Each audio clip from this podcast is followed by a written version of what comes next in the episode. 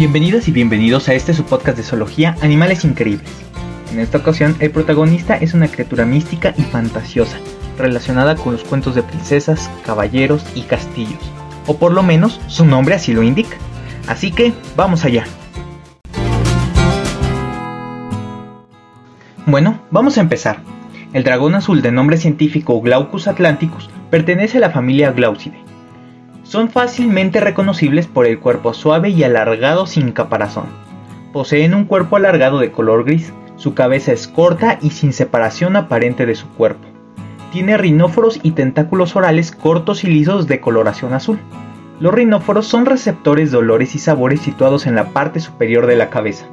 El dorso, o lo que sería la espalda en los seres humanos, varía entre azul y café oscuro. También se aprecian manchas plateadas que le dan un aspecto casi mítico. Cuentan con ceratas, que son estructuras en forma de dedo dispuestas a lo largo de cada lado del manto del animal, cuya función es la digestión, la defensa y la respiración. Estas estructuras a su vez pueden ser abandonadas por el animal cuando está en peligro y así poder escapar. Por así decirlo, son como las colas de las lagartijas. Estas estructuras se encuentran perpendiculares a la línea media del cuerpo con tres agrupaciones. También presentan un pie grande, bien formado, grisáceo en medio, rodeado de un bandeado azul. Entre el segundo y tercer grupo de ceratas están ubicados tanto el ano como el poro renal. Como es una especie poco estudiada, no se cuenta con datos precisos acerca de sus periodos reproductivos. Se ha sugerido que Glaucus atlanticus es hermafrodita, aunque precisa de otro individuo para culminar el apareamiento y fecundarse. Con posterioridad procede a la puesta de huevos. Mantiene su dorso hacia abajo para quedarse flotando o nadando en aguas superficiales. En su estómago cuenta con una burbuja gaseosa. Esta característica física le permite flotar con facilidad. En El Salvador se han encontrado agrupaciones de 15 a 20 individuos sobre la arena de la playa. También tiene la capacidad de ser inmune al veneno de sus presas. Este organismo es capaz de adicionar los nematocistos y utilizarlos para su defensa. Los nematocistos son dispositivos en forma de cápsula con una especie de arpón que se dispara al tocar una presa o depredador y penetra en él inyectando veneno y tiene la particularidad de potenciar el efecto tóxico de estas células productoras de veneno. Lo anterior hace que el dragón azul se perciba erróneamente a menudo como uno de los opistobranquios más venenosos del planeta. Y sí, puede ser un inconveniente para el turismo de playa, donde en determinadas épocas del año es arrastrado a las zonas costeras por las corrientes y los vientos y puede provocar lesiones en la piel. Son animales que habitan en aguas cálidas en mar abierto, aunque los cambios ecológicos en aguas frías y templadas pueden actuar como barreras biogeográficas que controlan la dispersión de esta especie.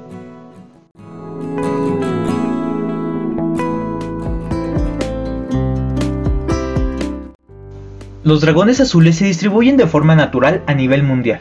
A modo de ejemplo, en el Océano Pacífico se han registrado observaciones de esta especie en las Islas Galápagos, Mazatlán, Victoria Oriental, Los Ángeles, Sunday, Islas Kermadec, Bahía de Denham y la playa Muriwai. En el Océano Atlántico los registros se han realizado en Purpose Fault, Barbados, Magnet, Iredale y Vanucci. En el Océano Índico, en el Golfo de Edén. Son carnívoros consumados y se encuentran asociados a otros invertebrados del pleustón, de los cuales se alimentan, como baladera, porpita y pisalia. Desgraciadamente no hay datos de su estado de conservación debido a la falta de estudios de esta especie, y también se desconoce si la actividad humana ha afectado su población.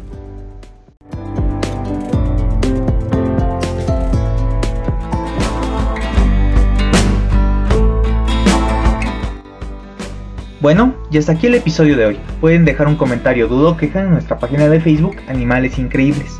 Y sí, eh, lo sé, este episodio es un poco más corto de lo que acostumbramos últimamente, pero es porque de verdad hay muy poca información acerca de esta especie. De hecho, en la bibliografía podrán observar que hay un montón de artículos y si se meten en alguno de ellos van a ver que son súper cortos y casi sin información. Y de hecho hay algunos que son bastante complicados porque pues tienen un lenguaje muy especializado y lo que trato de hacer es como digerirlo y ya después pasarlo a algo que se entienda mejor. que es el objetivo pues de este podcast, que es la divulgación científica.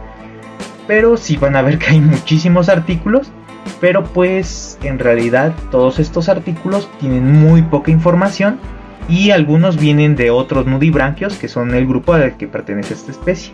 Entonces pues también como que se dispersan a veces mucho la información y solo tiene poca información acerca de esta especie. Entonces normalmente también lo saco de una página que es Animal Diversity. Y pues en esta ocasión no se puede ahí porque ahí me gusta pues leo primero la información que está en los artículos que citan y ya si veo que es muy buena la información, veo la síntesis y también le agrego cosas de otra de otras investigaciones que voy haciendo también en la biblioteca digital de la UNAM y pues eso es como lo, hago normalmente, pero de verdad esta especie es muy poca la información. Y de hecho comencé haciendo esta especie porque en realidad quería hacer otra, que es el dragón azul, que es una especie de reptil, pero este me salió este nudibranquio y dije, ah, pues voy a hacerlo de una vez. Y ya la próxima semana sí subo acerca del dragón azul, la especie de reptil, que es originaria de aquí de México. Y pues eso sería todo. Que tengan un buen inicio de semana y hasta la próxima.